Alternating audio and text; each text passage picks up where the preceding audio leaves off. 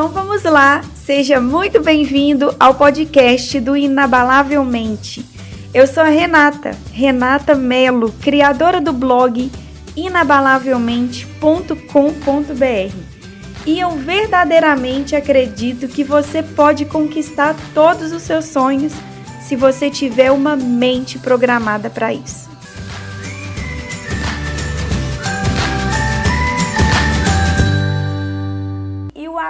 Assunto de hoje é sobre o sentimento mais comum da face da Terra. Se você é um ser humano e está me assistindo agora, nesse momento, você já experimentou e ainda vai experimentar passar por frustrações.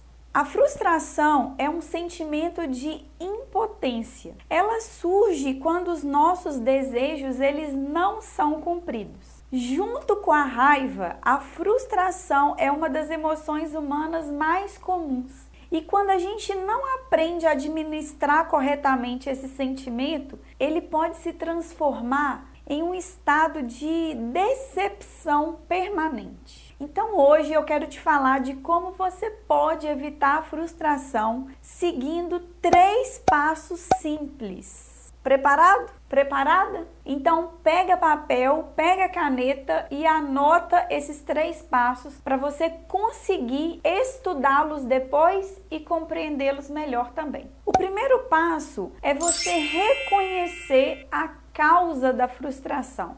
A frustração ela pode acontecer devido a várias causas. Vários fatores podem induzir as frustrações, mas acredite, só de ficar atento à causa dela, você já vai estar meio caminho andado de resolver o problema. A clareza em reconhecer a causa te faz sair do piloto automático e se tornar presente para aquilo que está se passando pela sua vida. Então, para para analisar. Quais são as situações que te deixam frustrado? Você se frustra diante de quais dificuldades? Você se frustra quando uma amizade não é correspondida? Você se frustra quando tenta estudar e não consegue concluir? Você se frustra quando tenta melhorar sua carreira profissional e não consegue? Quando não passa por uma entrevista de emprego? Quando não é selecionado para uma determinada vaga? Você se frustra ao tentar fazer o controle da sua situação financeira, da sua vida financeira e não consegue? O que que tem gerado frustrações para você? Então pensa aí, anota tudo que tem gerado frustrações na sua vida, porque esse é o primeiro passo e ele é um dos mais importantes. O segundo passo é você avaliar as suas reações. Frustração é um sentimento negativo que libera, além de adrenalina, outros hormônios que também podem fazer você agir por impulso. Então, antes de gritar, antes de agir de forma agressiva, antes de insultar, avalie a situação. O objetivo aqui é permitir que os outros não se aproveitem de você no momento em que você está com a indignação lá no topo. Também é importante para você não meter os pés pelas mãos e sair reagindo por aí. Antes de reagir, faça algumas perguntas para você mesmo.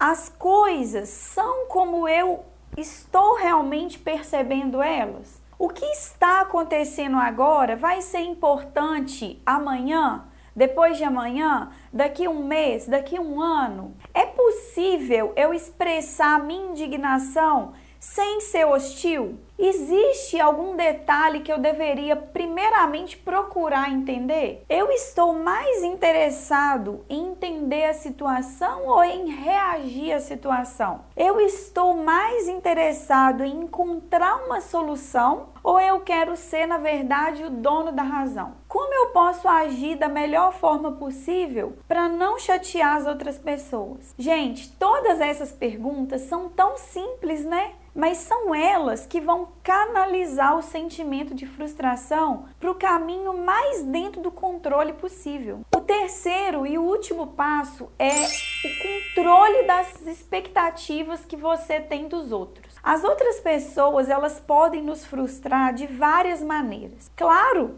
Nós somos seres humanos e, como seres humanos, nós cometemos falhas. Somos algumas vezes irracionais, egoístas, injustos, inconsequentes. Esses comportamentos podem gerar frustrações nas outras pessoas. Você não pode controlar o comportamento dos outros, mas você pode controlar como você age perante ao comportamento dos outros. Você pode e deve ter o controle sobre as suas reações. Se você tem um amigo, por exemplo, que costuma se atrasar muito, evita colocar ele em situações que exijam que ele seja pontual. Se você gosta das coisas organizadas e convive com pessoa desorganizada, evita delegar a organização para essa pessoa. Não espere dela, faça você a sua parte e divida as outras tarefas. Se você setou uma meta e não conseguiu cumprir, antes de culpar alguém, questione-se sobre as suas falhas primeiramente. Se autorresponsabilize pelos seus resultados antes de apontar o dedo para alguém. Não crie expectativas sobre as outras pessoas.